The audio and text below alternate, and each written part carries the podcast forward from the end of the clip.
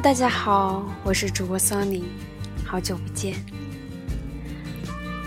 最近呢，嗯，我搬家了，和一起相处了，也就是在一个屋檐下生活了一年半的同学兼室友，分道扬镳了。除了离开那个熟悉的房间之外，那么。因为这件事，我也离开了他们的世界。其实我那段时间也一直在想，这到底是幸还是不幸？幸运呢，是我不用再委屈自己，也不用再忍受我觉得不好的地方。那么不幸的是，这么多年第一次。和自己的朋友来发生这样的很恶劣的一种冲突吧。搬家的那段时间呢，我的男朋友刚好也不在，自己呢也没有安排好这个搬家的事情，导致我搬完一次发现还剩了好多东西没有搬。那天晚上，我站在街头。真的不知道该怎么办了，心情很失落。我把这种心情告诉了珊珊，所以呢，就有了今天这篇《幸福的姑娘逆向生长》。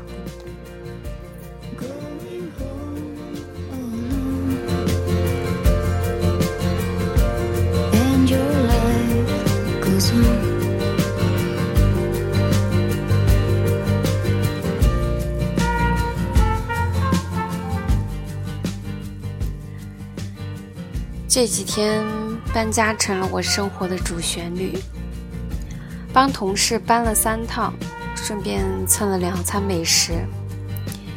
远在七百三十公里外的武汉，深夜时分，好友也向我倾诉了搬家的困难。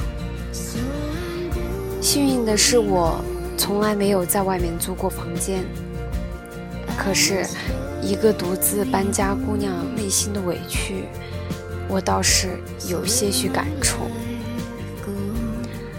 独自站在马路上，打不到出租的焦虑；东西太多不知道怎么收拾的烦恼；楼层太高身单力薄的无奈；与房东角逐之后妥协的委屈。相比一个人吃火锅的孤单。独自搬家，难免让他感到世态炎凉。他独自站在马路上彷徨，时间开始变得漫长。十字路口的霓虹灯比以往变得更闪亮。嬉笑玩耍的朋友，此刻仿佛都在地球的另一方。父母的叮嘱。在脑海里一直播放。他们开始停下脚步，张望人潮中每一个脸庞，仿佛这个世界除了自己都是幸福的。这世间大概没有一个人不曾经历磨练，在人生长期而持续的累积过程中，你的苦难终会成为你的勋章。可是，我不会像别人一样鼓励你要独自坚强，因为幸福的姑娘要选择逆向生长。他们遇到对的人，不用独自逞强，他们开始拧不开瓶盖，拿不动包，系不了鞋带，在幸福中退化成一个小孩。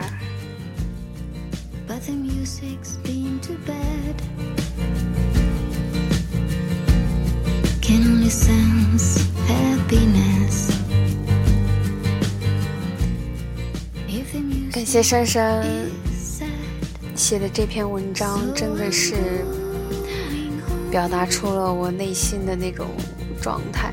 其实我真的还有很多很多话想来倾诉，但是我不知道从何说起。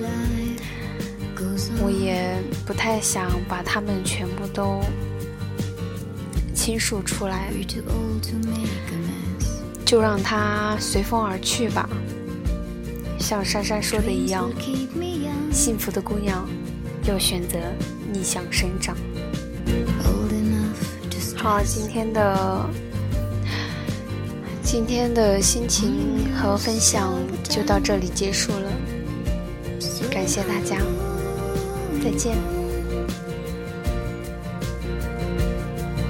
podcast.